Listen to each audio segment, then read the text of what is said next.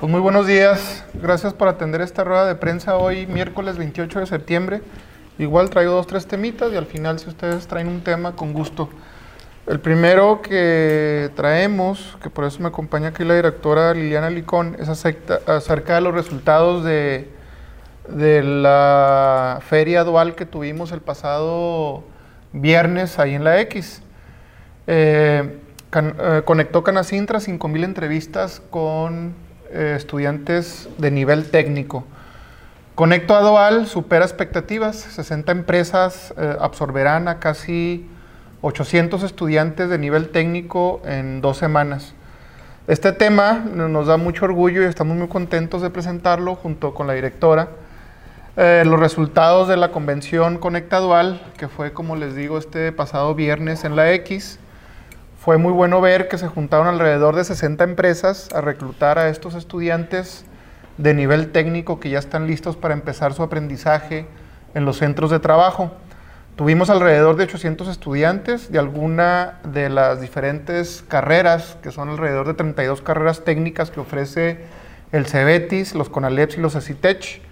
Tenemos registradas poquito más de 5.000 entrevistas, o sea que es muy probable que los 800 alumnos que tuvieron al menos una entrevista queden con alguna de estas 60 empresas. Estamos eh, eh, corriendo los procesos que se necesitan para que queden de alguna manera contratados. Esperamos que no nos lleve más de dos semanas que ya estén incluidos en las empresas.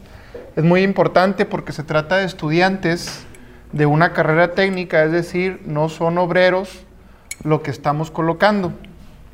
¿Por qué consideramos esto muy importante? Lo hemos dicho varias veces, porque somos de la idea que el potencial económico, el crecimiento económico, es en el nivel técnico y no se ha este, explotado mucho ese campo. Creemos que aquí, entre los técnicos, es donde puede concretarse también la transferencia tecnológica que no hemos logrado a lo largo de los pasados 60 años. Hemos traído mucha maquiladora, inversión extranjera directa, pero también es necesario que se empiece a transferir tecnología a otro tipo de la economía y necesitamos crear este nivel técnico. ¿no? Eh, son alumnos que fueron filtrados, estos que llegaron ahí a la X, que fueron filtrados por los vinculadores de cada escuela y que ya están muy avanzados, listos para apoyar a las empresas a ser mejores. Es parte, por eso nos da mucho gusto haber logrado esta convención. Es una convención que fue la primera a nivel nacional. Eh, por otra parte, nos llamó mucho la atención las ganas con que los chavos, los jóvenes, tenían de entrarle ya de lleno a sus áreas.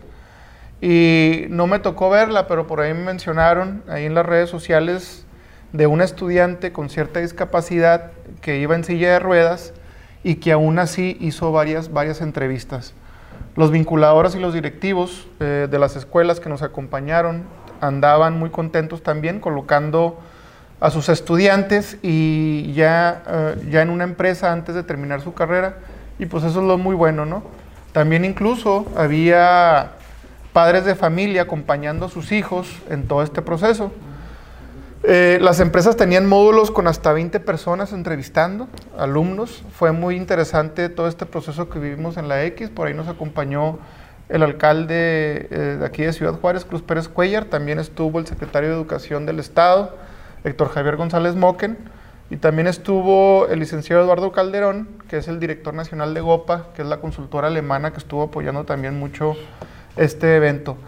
Y bueno, para que nos dé un poquito más de información, está la directora Liliana Licón, este, que además es la representante de GOPA aquí en Juárez y nos va a hablar un poquito más de la importancia que tuvimos de este evento el pasado viernes y los resultados que, que tuvimos. Gracias, presidente. Ya lo dijo todo él, ¿verdad? Pero bueno, este, nada más, eh, a mí me gustaría nada más reforzar, eh, sí fueron 800 alumnos y sí los entrevistaron a todos, pero no todos van a quedar porque las empresas no están solicitando tantos chavos, tantos alumnos. Entonces, ahora sí que el mensaje que yo les quiero dar es que todavía hay muchos alumnos que quieren estar en una empresa. Todavía ayer me habló hasta una mamá que quiere colocar a su chavo de programación en una de las empresas. Entonces, todavía sí hubo empresas que no pudieron asistir, eh, que nos contacten porque los muchachos ya están listos para irse a una empresa. Entonces, todavía tenemos bastantes alumnos que quieren acomodarse de las diferentes carreras. Las más carreras eh, que tuvimos sorprendentemente que nos pidieron fueron las de habilidades blandas, que son todas las de contabilidad, de administración,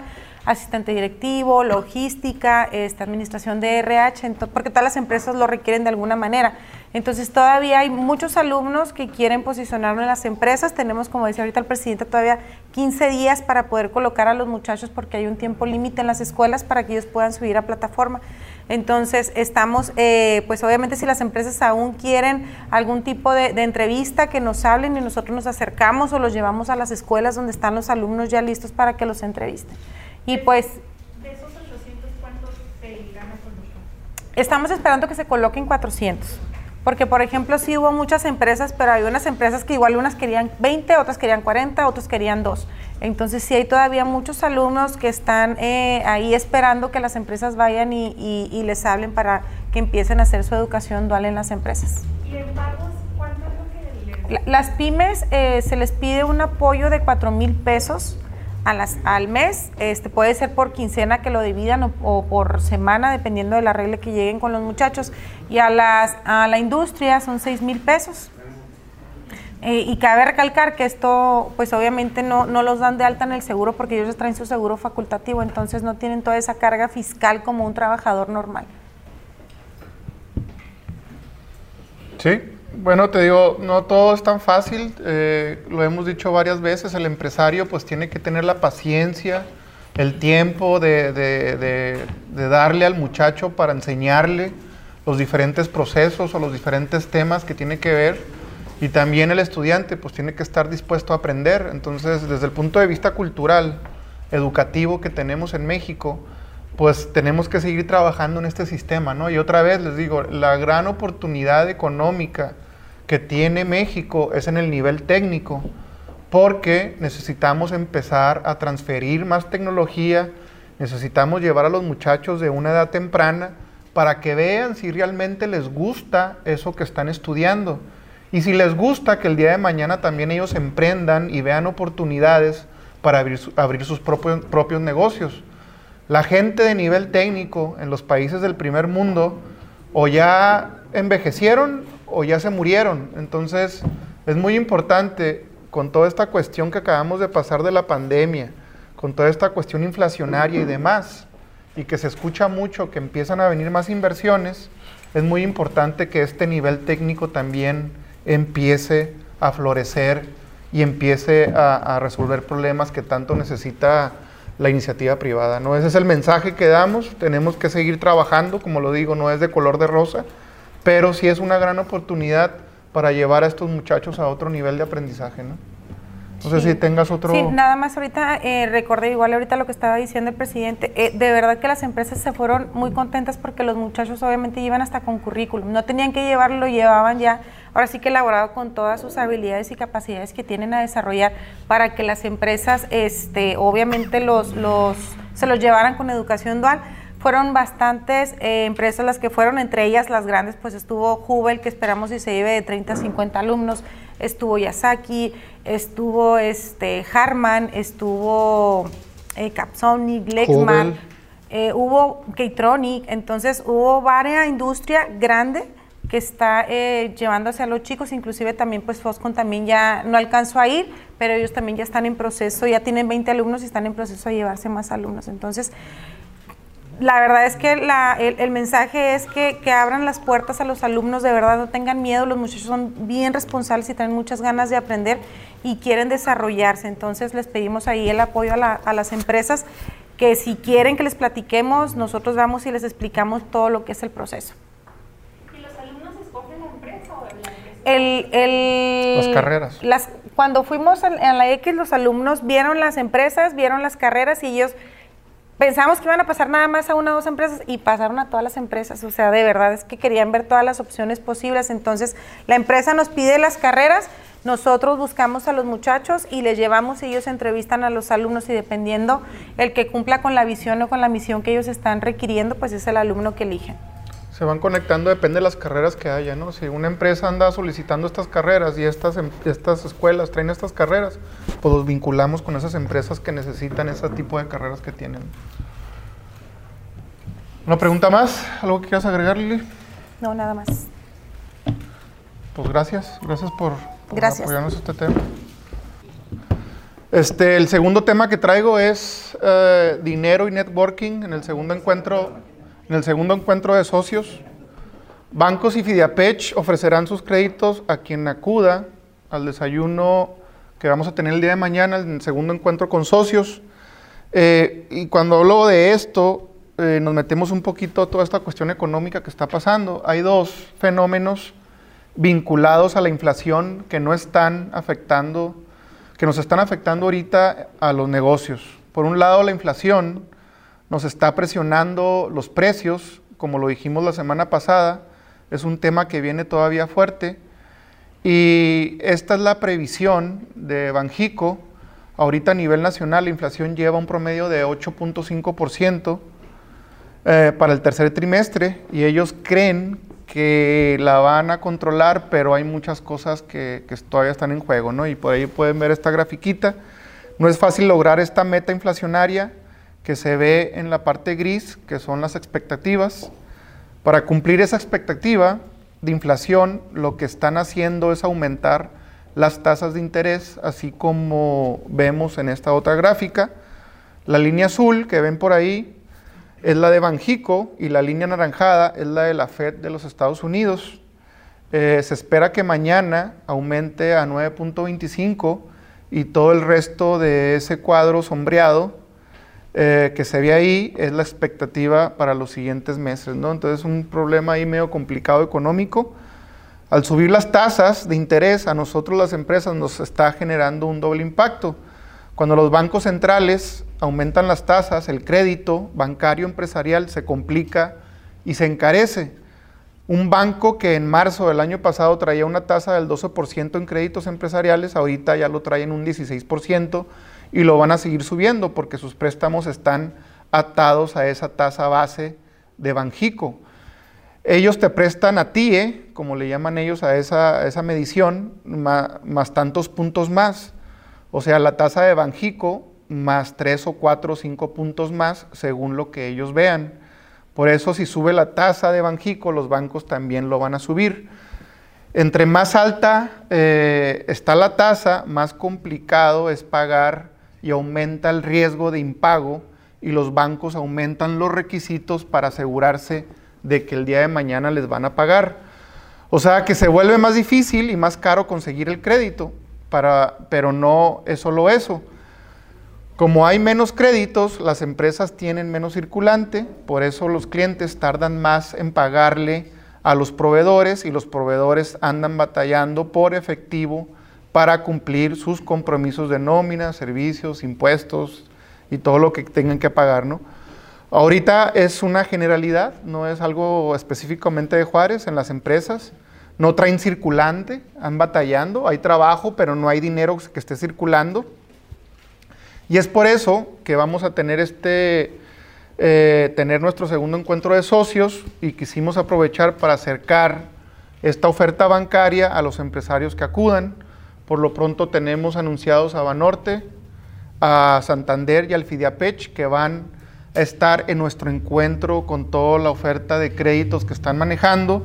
Fidiapech trae el programa nuevo, o a ver qué traen acerca de los programas para las pymes y emprendedores. Y van a tener por ahí módulos y van a poder lograr contactos para en caso de andar buscando un crédito, pues ya tienen más opciones. En el caso de Banorte y de, y de Santander, trae condiciones especiales para los afiliados de Canacintra. Aparte de los bancos, vamos a tener una presentación del CIAC, que ya lo tuvimos aquí, que es una agrupación que está vinculando a trabajadores invidentes con empresas y también hacerles ver a estos empresarios que nos acompañen que es muy importante también toda esta gente y hay una bolsa de trabajo de trabajadores invidentes, ¿no? Eh, les vamos a presentar también a nuestros socios y líderes que nos acompañen el informe de actividades de Canacintra y la visión que traemos como industriales de la ciudad. Y vamos a poner sobre la mesa el tema de estos 46 proyectos que buscamos por los diferentes eh, eh, empresarios o grupos este, en los últimos tres años, los vamos a presentar ahí y vamos a lanzar una encuesta para ver qué quieren hacer los empresarios eh, con Juárez en este sentido. Muchos de estos proyectos pues, están en pañales, no han avanzado, lo platicamos la vez pasada y hay que darle prioridades. El desayuno es para socios, pero también está abierto para toda la comunidad empresarial y los invitamos a que vengan porque es eh, en, ese, en, el evento que se va a dar también la oportunidad para hacer también networking, ¿no? Eh, como queremos que participen muchos empresarios, eh, bajamos el costo a 300 pesos, que es nada por la oportunidad también de networking. Y otra vez es el día de mañana, jueves a las 8 y media en el Cibeles. Están invitados a convivir con los afiliados de Canacintra y por supuesto, por supuesto están todos ustedes invitados. Hay que llevar pues también información, tarjetas y demás para que puedan compartir con, con otras empresas. ¿Alguna pregunta acerca de este? Sí, este, a propósito de inflación, ¿qué piensas de la reflación? O sea, la reetiquetación que hacen algunos eh, comercios para no este para no bajar el precio que tienen en, en anaquel, le ponen menos cantidad al producto y pues se lo consumen igual, pero si, estás vendiendo medios kilos, ahora le ponen 400 gramos, a eso le llaman reduflación. O sea, es el mismo precio, pero con menos cantidad, ¿es lo que quieres decir? Así es. Digo, es que se está poniendo un panorama muy difícil, económico, un panorama eh, de, de, de, consumo muy, muy, muy, este, muy, este, muy complicado. Entonces, seguramente va a impactar y va a empezar a haber este, mucho trabajo por parte de la Profeco en ese sentido. ¿no? Te digo, nosotros no estamos de acuerdo, te digo, estamos tratando de ver de qué manera empezamos a sortear esta cuestión inflacionaria y cómo podemos empezar a sortear todo este problema económico.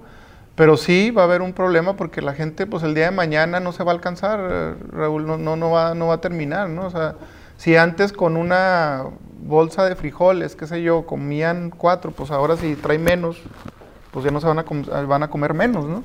Es lo que estás diciendo. Sí, y, y causan la sensación de que no subió el precio, nada más. Bajó la cantidad. Bajó la cantidad. No, pues es que todo, en todo mundo afecta, porque hasta ellos mismos, ¿no? Porque el, el productor, pues va a producir menos también, porque ya no va a necesitar producir tanto. Entonces es una cadenita que a todos nos va a afectar, ¿no? es un tema muy, muy complicado que hay que meternos más desde el punto de vista económico y ver a todas estas empresas y es lo que yo, es la primera vez que, la primera vez que lo escucho. Eh, hay que meternos más y, ver de qué manera, qué es lo que está pasando en ese sentido. Pues la verdad no, no traigo mucha información, pero eso es algo que preocuparía porque pues te digo, o sea, ¿cómo estás? Estás caciqueando, como dicen. Hay otra estilo de gráfica de la semana pasada que habla precisamente de inflación en alimentos. En ese sentido lo que habla Raúl. Pero, pues digo, van a empezar a chafear también los productos, de alguna manera, por decirlo de alguna manera, ¿no? Entonces, pues lo que menos queremos. Entonces, ¿qué estamos haciendo? ¿Qué está haciendo nuestras empresas? ¿Qué estamos haciendo para, para sortear este, esta cuestión inflacionaria? ¿Y cuál es el trabajo que tenemos que hacer también nosotros, los empresarios? Porque ahorita las empresas han estado sorteando esos precios. Por un lado, les está subiendo los insumos y demás, pero las empresas que hemos estado entrevistando no han subido los precios. Han estado pechugando en ese sentido y no y tarde o temprano no van a poder aguantar. Oye, en este panorama, ¿hay condiciones eh, óptimas para adquirir deuda, crédito Pues sí, o sea, va, a haber oferta de ahí de las diferentes entidades financieras, bancarias, va a haber ahí esta oportunidad de acercarse y solicitar un crédito. Este, pero otra vez tenemos que ser muy mesurados y tenemos que ser muy este, analíticos al momento de pedir un crédito por estas condiciones que estamos viendo económicas, ¿no? Digo, igual te embarcas, te lo dan porque te da, te da tu empresa para poder embarcarte con un crédito o endeudarte, pero no sabemos si el día de mañana se vaya a poner complicado hasta más la situación económica y te vaya a afectar más de lo que es, ¿no? Entonces hay que tener mucho cuidado. Depende de cada giro de la empresa, depende de tus clientes, depende de muchas cosas para que te puedas aventar, ¿no? Pero hay que así ser muy... ¿Hay montos específicos de cuántos? No, pues normalmente ahorita la banca PYME te presta desde 500 mil pesos hasta 5 millones de pesos, ¿no? o más, sin, sin un aval como tal, simple y sencillamente señalando una, una, una garantía, sin que, te, sin, sin que te lo vayan a, a grabar. Hasta 5 millones de pesos es lo que se está manejando ahorita a nivel comercial, ¿no? Hay que hablar mañana con ellos a ver de qué, qué más traen, qué otro tipo de, de facilidades traen, pero otra vez el mensaje es que tenemos que ser muy analíticos al momento de pedir un crédito, porque al, al, al día de mañana, entrando el siguiente año, no sabemos cómo vengan estas expectativas económicas. FIDAPACH, sí, también con los programas nuevos, a ver qué traen. ¿Cuántos eh, van a participar mañana? Estamos esperando alrededor de 100 empresarios o 100 empresas. A lo mejor van más, a lo mejor van menos, pero es lo que lo se tiene previsto, ¿no? Gracias David por estar aquí. Otro de los temas que traemos es acerca de este anuncio y por favor ahí que nos apoyaran. Canacintra más Trainers arman circo de miedo para los niños, por los niños, perdón. Realizan función ultratumba con el circo Ataide este sábado para financiar traslados de niños con necesidad de, de tratamientos a la red de hospitales Trainers. Hoy traemos un tema muy padre para iniciar, bueno, en esta conferencia y me gusta mucho porque se trata de un tema de servicio que siempre hemos estado provocando aquí en la Cámara. Y aquí está con nosotros David Gamboa, que es el presidente de Camino Real Shrine Club Ciudad Juárez, y traen una iniciativa muy interesante a la que nos subimos como Canacintra. El Camino, el Camino Real Shrine Club es un grupo de personas altruistas interesadas en apoyar a los demás que en esta ocasión se han enfocado a financiar traslados a los hospitales Shrine en Estados Unidos. Ellos se encargan de canalizar a menores con diversas problemáticas ortopédicas o secuelas por quemaduras a la red de hospitales Shriners para niños. Ellos apoyan con los gastos de transporte a quienes lo necesitan para que los pequeños y adolescentes de hasta 18 años reciban su valoración y tratamiento sin cargo para ellos o sus padres o sus tutores legales. Fue el caso de los menores que tristemente resultaron quemados tras la explosión del año pasado en Ciudad Juárez, quienes fueron enviados sin cargo alguno a Galveston, Texas, en ambulancia aérea. Eh, cuando se da algo así, pues los mismos miembros del, del Camino Real Shrine Club sacan de su bolsa, pero también se apoyan con donativos y actividades como esta que les vamos a presentar. Y David, pues platícanos un poquito de esta actividad, ¿qué, qué es el circo que, que, traen, David? ¿Qué es lo Pues- que van a hacer el, el primero? Pues primero de octubre, ¿verdad? eh, eh, de hecho es este viernes, el Este 30. viernes. ¿no? Tuvimos un cambio de fecha después de nuestra rueda de prensa de la semana pasada, pero les platico rápidamente. Este, yo soy director operativo, presidente fundador. El presidente actual en funciones es Martín Marrufo, quien les manda saludos, pero no pudo estar presente por una agenda de trabajo. Eh, les comento rápidamente, eh, como voluntarios, como Shiners, nuestra misión es captar y canalizar a menores que tengan problemas ortopédicos, musculoesqueléticos o secuelas por quemaduras y apoyarlos para canalizarlos a la red de hospitales Shriners, particularmente a los que se encuentran en la Ciudad de México, ¿no? Eh, el, el Hospital Shriners de la Ciudad de México y una nueva clínica que tenemos en Monterrey. Pero si el caso lo amerita, pues los llevamos a cualquiera otra de la red en los Estados Unidos. Son, son 22 hospitales en toda la red.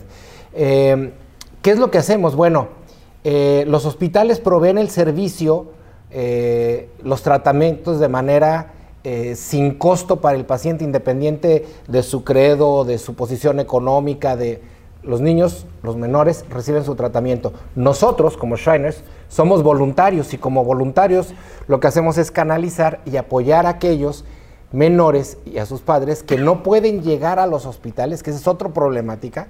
Una cosa es que se atiendan sin costo y otra cosa es que puedan llegar a tener ese tratamiento. Entonces, como club, apoyamos en la canalización y en solventar, en aquellos casos que no es posible, el transporte, como fue el caso de los menores estos que comentan y muchos otros casos que no salen a los medios, que día con día y mes con mes llevamos y traemos a la Ciudad de México este, con fondos que bien salen de nuestra bolsa, como bien dijo Thor, pero también de patrocinios de diferentes personas y empresas que nos ayudan hoy. Tenemos este circo eh, que se suma, que nos ayuda, el circo Ataide a través de la función del circo de Ultratumba y es esta función el, El viernes. viernes 30 a las 6 de la tarde. Tuvimos un cambio de agenda ahí por, por situaciones con el circo y que nos dicen, bueno, vendan toda la función y la función es de ustedes. Lo que logren sacar de ahí este, para los niños de Shiners. Y bueno, nosotros pensamos que con lo que podemos este, acopiarnos de esos boletos, eh, podemos llevar por lo menos unos 10, 12 menores a la Ciudad de México de ida y vuelta. ¿Cuántos niños tenemos? Es siempre la siguiente pregunta. ¿Cuántos niños hay? Bueno, hoy, por la pandemia, no pudimos viajar a muchos niños. No podían volar, no podían subirse a camiones por el tema del COVID.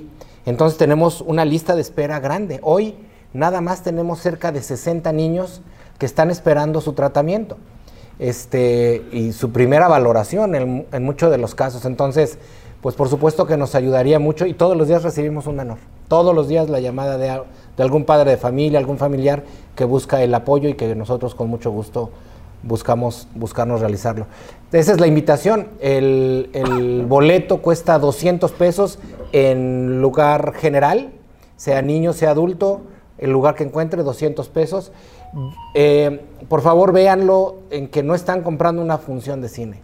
Están comprando o están ayudándonos a copiar recursos para llevar niños para tener una mejor calidad de vida. Ese es nuestro objetivo y los queremos hacer partícipes de ellos en ese sentido. Entonces, también la invitación a las empresas particularmente. eh, tenemos un paquete para empresas en el cual les otorgamos boletos también, una cantidad grande, 100 boletos, este, pues, para que sean del beneficio de sus eh, empleados y demás y que nos puedan ayudar a cumplir con este objetivo. ¿A cuántos niños ayuda Shines en, en este caso? Es una extraordinaria pregunta. Shiners como institución, en México atendemos alrededor, nada más en cirugías, alrededor de 6 mil al año. Nada más. Este, la otra pregunta es, ¿y cuántos van de Juárez o cuántos? No te puedo decir exactamente cuántos de Juárez porque atendemos los pacientes que nos llegan, incluso nos llegan de Durango, aquí, al club de, de Juárez, este, nos llegan de Coahuila, nos llegan de Sonora y no distinguimos de dónde vienen, desde aquí los apoyamos. ¿Dónde están los hospitales de esta red y, dónde, y cómo se financia? Eh, bueno, eh, la red de hospitales Shriners se encuentran en diversas partes de Estados Unidos y dos, se encuentra uno en la Ciudad de México que se llama Hospital Shriners para Niños, se encuentra en Avenida de Leimán, hacia el sur de la ciudad, y el otro En Monterrey. se encuentra en Monterrey, que se acaba de, de abrir este espacio dentro de las instalaciones de Cristos Murguesa. ¿Cómo se financia? Nos financiamos a través de aportaciones primero de nosotros como miembros. eh, anualmente damos una aportación para la causa. Y segundo, por aportaciones de diversos patrocinadores eh, y filántropos, particularmente en Estados Unidos y en México, que también nos ayudan este, aportando en especie o en recursos para el mantenimiento del hospital. Tengo, enten- tengo entendido que es eh, eh, eh, para atención de quemaduras, ¿no? O- Y otro. Eh, eh, sí, básicamente eh, atendemos problemas musculoesqueléticos, es como que nuestro, una de nuestras principales ramas. Y la otra es eh, niños con secuela de quemaduras. En México, secuelas de quemaduras. También atendemos las emergencias por quemaduras, que son dos cosas distintas, pero estos niños por emergencia se atienden en el hospital de Galveston, Texas, o cualquier otro que tenga disponibilidad, Sacramento, este, Salt Lake, no sé, este, pero particularmente en Galveston es donde se atiende estos niños. Cirugías de labio leporino. Eh, ahí en México no lo tenemos, eh, se atiende en un hospital en Estados Unidos. Digamos que esa, esa función en un acuerdo no platicado este, se lo dejamos a los amigos de Rotarios, pero pues igual, también. ¿No?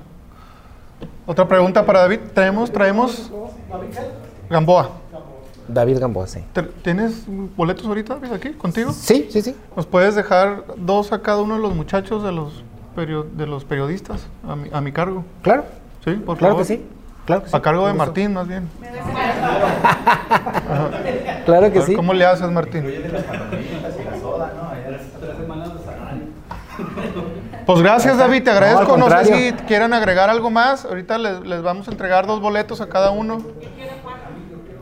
Ni vas. ¿Cómo ves? Este, ¿Algo más que quieras agregar, David? No, al contrario, dejarte ir. agradecido por la difusión. eh, darles el número de teléfono donde pueden contactarnos, particularmente este, empresas o, o- o en lo individual para conseguir estos boletos, es el 656-856-1059. Les repito, 656-856-1059. Eh, puede ser por llamada o por WhatsApp, un mensaje y ahí mismo los atendemos. ¿Cuántos, ¿Cuántos están en espera o cuántos buscan beneficiar? ¿Cuántos buscan qué, perdón? ¿Beneficiar? beneficiar. De esta función yo creo que nos pueden ayudar alrededor de 10 o 12 viajes ida y vuelta para, para un menor y su, y su padre, sí. O su tutor. Sí. Que regularmente es para dos personas, ¿verdad? Sí, normalmente viaja un menor con su tutor.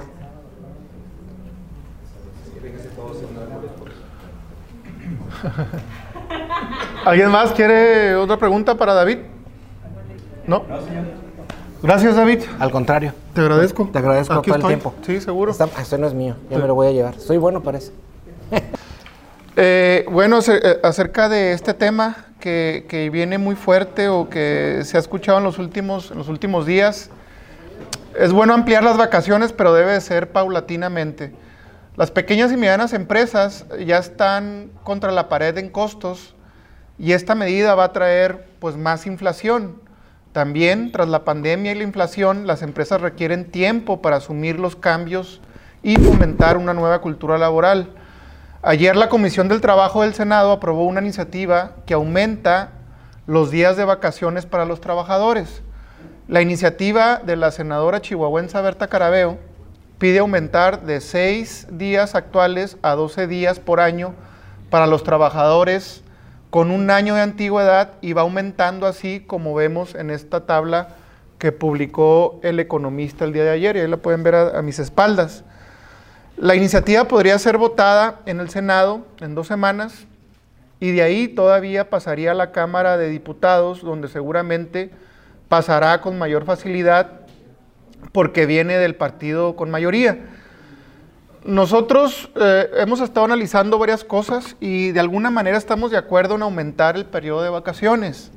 Es muy bueno para los empleados, pero esto implica también un cambio en la cultura laboral, en la forma de trabajar.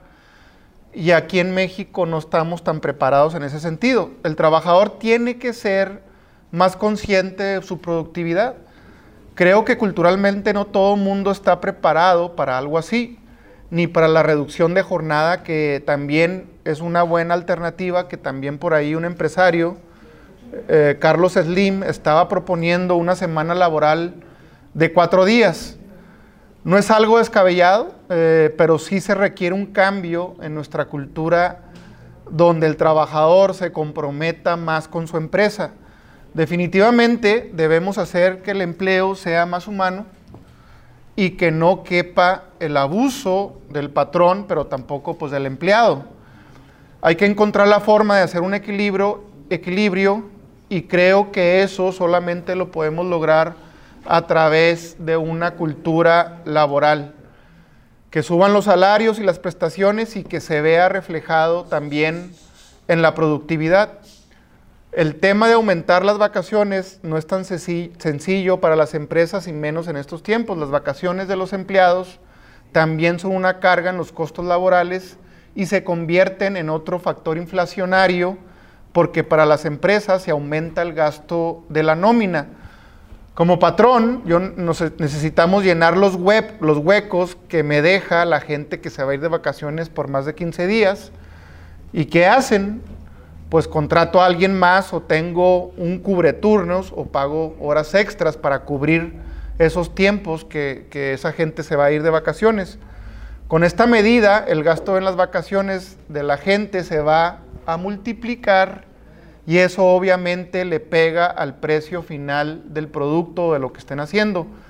Y otra vez insisto, estamos de acuerdo en dar más vacaciones, pero el tema es cómo lo implementamos, cómo lo vamos llevando, implementando. Está bien que se dé el aumento de vacaciones, pero en este aumento es muy riesgoso hacerlo de golpe, porque descompensa los gastos de las empresas que ya vienen muy desgastadas por la pandemia y por la inflación y en México no hemos tenido un estímulo para la iniciativa privada. Sí, que se aumente el periodo vacacional, pero que se le dé oportunidad a las empresas de irlo ajustando en sus presupuestos y que sea paulatinamente, dos o tres años o a lo mejor cuatro años. Las empresas hemos venido amortiguando otra vez la inflación, ahora de estas guerras que se ven, estas guerras económicas y de la pandemia, y hemos sacrificado también las ganancias al máximo. Así que ya queda poco de dónde rascarle para este nuevo gasto de vacaciones. Y por otra parte, se está proponiendo hasta 32 días, casi todo un mes, para los trabajadores más expertos, los que tienen 31 años o más trabajando en la empresa.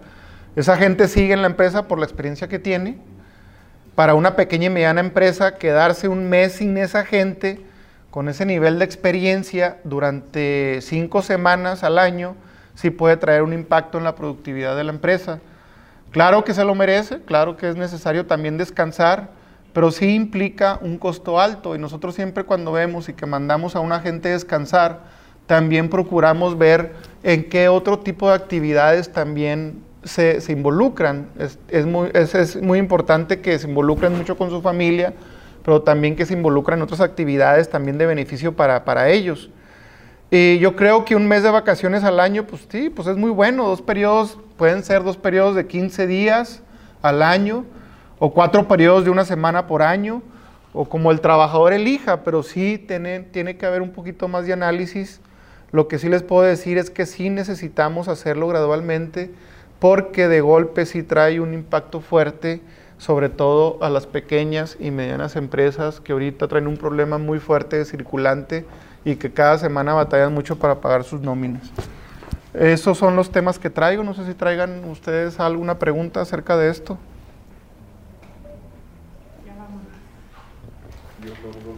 Sí, adelante. El primero sería si nos puedas eh, compartir tu opinión acerca de, que los concesionarios de transporte quieren aumentar la tarifa del, transporte público aquí en Ciudad Juárez, pero conforme a lo que se está registrando en la inflación, que estamos entre el 8 y el 10%. Ellos mencionan que es necesario, conforme vaya aumentando la inflación, e ir aumentando lo que es la tarifa de transporte. ¿Cómo considera ese tema? Mira, es un tema que precisamente ayer lo hablé con gente que está metido ahí en esta cuestión del transporte y, les comentaba, o sea, cuál es el, por qué quieren aumentar la tarifa y, eso es muy sencillo para un empresario, ¿no? Este, estos son tus costos de mantenimiento, de gastos, de, de pagar a los choferes y de todo eso y en base a eso tienes que sacar un costo operativo o un costo de que te salga. Entonces ellos dicen que en los costos que tienen ahorita no les sale para cubrir lo que tienen que cubrir. Entonces, si eso es, pues eso lo tienen que decir al gobierno y el gobierno pues tiene que, sumarse a, ese, a, esa, ese, eh, a lo que les dicen los transportistas. Oye, pues no me estoy completando con esa tarifa. Por el monto de pasajeros que estoy moviendo, por lo que me cuesta el diésel, esta, esta cuestión inflacionaria, lo que está aumentando el costo de los aceites y del diésel y demás, pues no me completo. Entonces no es algo que, que sea tan, tan difícil. Entonces ahí ellos, los transportistas, tienen que decirle eso al gobierno y el gobierno tiene que subirse a ese tema también y no, no darle más largas, porque tarde o temprano, pues eso se va a reflejar en el, en el tipo de servicio que estén prestando, ¿no? Pero eso, eso, es algo básico para cualquier empresa, ¿no?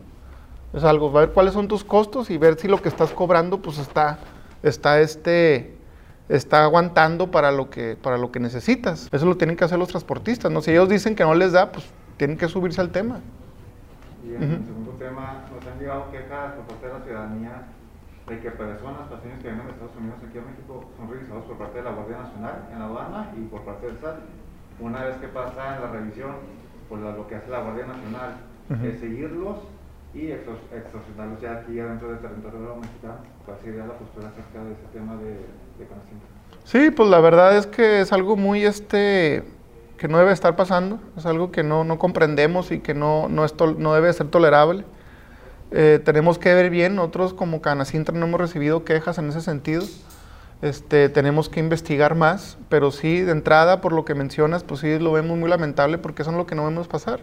Debemos estar promoviendo el turismo, debemos de promover que venga más gente a visitarnos, que vengan paisanos y, y visiten esta parte de- del país y, y- y- y buscar los medios de que se está pasando eso, pues denunciarlo. Y ver de qué manera, qué manera lo podemos trabajar, pero sí es incomprendible, no es tolerable y, y, pues hay que seguir trabajando en ese sentido. El retén del PRECOS, eh, presidente, no habrá llegado ya, no se habrá agotado ya su propósito por las largas filas que hay de unidades de carga y por las largas filas también para los guiadores particulares. Sí, hemos recibido varias, no quejas, pero sí información en ese sentido, que cada vez que tú vienes del sur para entrar a, a Juárez, están esas revisiones que, que, este, que son muy largas, muy tediosas y que realmente no están abonando como deberían de estar abonando. Al menos no tenemos información de que, de que estén avanzando en algún sentido, de que se esté encontrando algo a raíz de eso. Entonces sí, es un llamado a la autoridad para que se agilicen estas revisiones, tanto para la gente que, que usa la carretera, para, para una cuestión de, de vacaciones o social o demás, o también para la cuestión económica, ¿no? Tantos camiones que vienen y que llegan y también ahí, o de pasajeros, y, y siempre es una lata, ¿no? Dos, tres horas ahí se tardan y olvídate. Y no sabemos realmente si están funcionando o no. No hay resultados, ¿no? No, no tenemos resultados, exactamente. No hemos tenido resultados que durante este periodo, durante este mes, encontraron, qué sé yo, tantas cuestiones de, de- de droga o de, o de cuestiones ahí que encontraron. No hemos recibido ninguna información en ese sentido. Entonces, ¿cuál es el sentido de tenerlo? No habrá llegado el momento de pedir ya su eliminación como ocurrió con la aduana en el kilómetro 70 y tanto. Pues hay que pedirlo, hay que pedirlo, pero ahí, ahí tenemos que subirnos varios organismos, hacer un análisis bien, como te digo, como, como bien lo comentas, y hacer una, hacer un llamado y hacer una, un, un, este, comunicar ese sentido, ¿no? Que no estamos de acuerdo y que pues sí que ya, ya su tiempo de vida pues ya dio lo que tenía que dar, ¿no? Que debe haber otro tipo de revisiones, no en este sentido. Entonces, Adelante. una pregunta, este, ¿cuál es tu opinión sobre la posible desaparición del cambio de horarios en la frontera? Si crees que esto va a afectar al, sobre todo al comercio entre maquiladoras, entre empresas de ambos lados de la frontera, o? Mira, aquí en la frontera nos cosemos aparte, ¿no? Aquí en la frontera es muy importante que nuestra actividad económica esté empatada con la que tengamos acá en, en El Paso o en Estados Unidos. Y, y también es un, es un tema que también lo trae este a nivel federal. eh, y el gobierno federal debe garantizar que nunca exista un desfase de tiempo entre aduanas en la frontera. Eh, Juárez siempre estará desfasado con la Ciudad de México y ahora si pasa esto, pues también va a estar desfasado con el resto de Chihuahua. Eh, en los próximos días lo van a discutir en la Cámara, en el Pleno de la Cámara de Diputados, la iniciativa sobre la eliminación del horario de verano, presentada por AMLO. Eh, y lo hemos dicho anteriormente, que pues nosotros no, nunca vimos ese beneficio de estar cambiando los horarios. El horario en la frontera cambiará, cambiaría el segundo domingo del mes de marzo y terminará el primer domingo del mes de noviembre de cada año. Es como lo están, lo están promocionando. Y de aprobarse la reforma, aplicaría a partir del primero de noviembre de este 2022, o sea, como en un mes. Eh, eso quiere decir que el reloj en Juárez se tendrá que retrasar una hora el domingo 6 de noviembre a las 2 de, la mañana, igual que en El Paso. De ahí hasta el 12 de marzo vamos a quedar con el mismo horario de la Ciudad de México. Y luego, pero una hora delante de Chihuahua, Casas Grandes, Cuauhtémoc, Parral, Delicias y demás, y toda la zona no fronteriza del uso horario. ¿Cómo le afectará al sector empresarial en Juárez? Es la gran pregunta que nos han hecho. Bueno, aduanas, pues los aviones, negocios con el resto del país, horarios, dependencias federales y demás, todo eso se va, va a ver afectado, sobre todo lo que tiene que ver con, con comercio exterior. Y aquí una de las vocaciones más importantes de la, de la frontera, pues es esta cuestión de la logística y del comercio exterior. Eh, por eso antes de que vote la iniciativa ya tendríamos que saber qué vamos a hacer como frontera. Y sí, si se va a hacer eso, es muy importante otra vez que empatemos los horarios con el vecino país por, esto, por estas cuestiones comerciales y relaciones comerciales, pero también estas dependencias mexicanas que estén trabajando con los horarios de México o con el centro del país, pues que también sean algo diferentes, ¿no? Que sean diferentes y que se acomoden a los horarios que vamos a tener ahora en la frontera para que no vayan a perjudicar este, lo demás, porque si allá es más tarde eh, o acá más temprano y demás, pues van a, ellos ya van a cerrar y aquí pues todavía no, aquí todavía va a haber operaciones comerciales o de comercio exterior, entonces sí tiene que haber también ese entendido que las aduanas tienen que trabajar de acuerdo a, lo que estén los horarios de esta aduana. Es lo único, pero sí es muy importante que empatemos el horario a lo que tenemos en el vecino país, ¿no? Así, los, así es como lo vemos nosotros, ¿no? ¿Alguna otra pregunta acerca de, de estos temas? ¿Y tu opinión sobre la visita de- del embajador de Estados Unidos a, a Juárez? Ya ayer habló algunos temas de ese- ¿qué te parece las declaraciones que hizo respecto a que el narcotráfico se podría considerar como terrorismo? ¿Cómo crees que esto afecte la relación? Pues bueno, e- esa, declaración la hizo el, gobernador de Texas, Abbott, la hizo hace unas semanas. El hecho de que esté aquí el, embajador de, Estados Unidos en México, pues ya van varias veces que lo visita. Eh, nosotros lo vemos desde el punto de vista de que, de que se detonen otro tipo de inversiones, que se toquen los temas de inmigración, que se toquen los temas de seguridad, que se toquen los temas de, de estos, los de los puentes internacionales y demás. En ese sentido lo estamos viendo. Eh, pero el hecho de que venga y que se meta estos problemas de, inseguridad que tenemos y de seguridad, pues es positivo. Vamos a ver que, que realmente avance algo en ese sentido, ¿no? Tanto con el gobierno federal de Estados Unidos como con el gobierno federal mexicano. Lo que te puedo decir. Doctor, ¿hay algún avance de respuesta sobre la, el oficio que entregaste a la Secretaría de Comunicaciones y Transporte sobre el aeropuerto ¿Ese tema hay algún avance? ¿Ya se tiene reunión con Oma? Quedaron que esta semana nos iban a, a- a contactar. Estamos esperando que nos diga el, el- el representante de la Secretaría de Comunicaciones y Transporte aquí en el estado de Chihuahua. Creo que en esta semana nos iba a dar, pues nos iba a dar un poquito de más de luz. Y, pero hasta ahorita no tenemos nada, ¿no? Eh, cuando nos vamos al aeropuerto todavía seguimos viendo que, que el- la ampliación que se está haciendo va muy lenta nos sigue llamando mucho la atención y es algo que no se merece Ciudad Juárez, porque Ciudad Juárez representa eh, mucho flujo desde el punto de vista de, de llegada y salida de gente y que es algo muy redituable para esta empresa que tiene, que tiene este concesionado el, el aeropuerto de Ciudad Juárez. Y pues no se vale, ¿no? Que vayan tan lentos porque ya han tardado mucho, ¿no? Entonces tenemos que seguir presionando. Estamos esperando la respuesta a ver qué nos dice la Secretaría de Comunicaciones y Transporte, pero pues nosotros tenemos que seguir haciendo nuestro trabajo, ¿no? Y por parte de Oma ya no se tenido la reunión que quedaron mensualmente. Nosotros no la hemos tenido, la ha tenido esta organización de CODER, ellos se han tenido, no, no he hablado con ellos a ver qué avances han tenido, pero ellos sí han tenido trabajo de reuniones con ellos y no sé qué les han dicho. ¿no? ¿No traemos nada? ¿Es todo?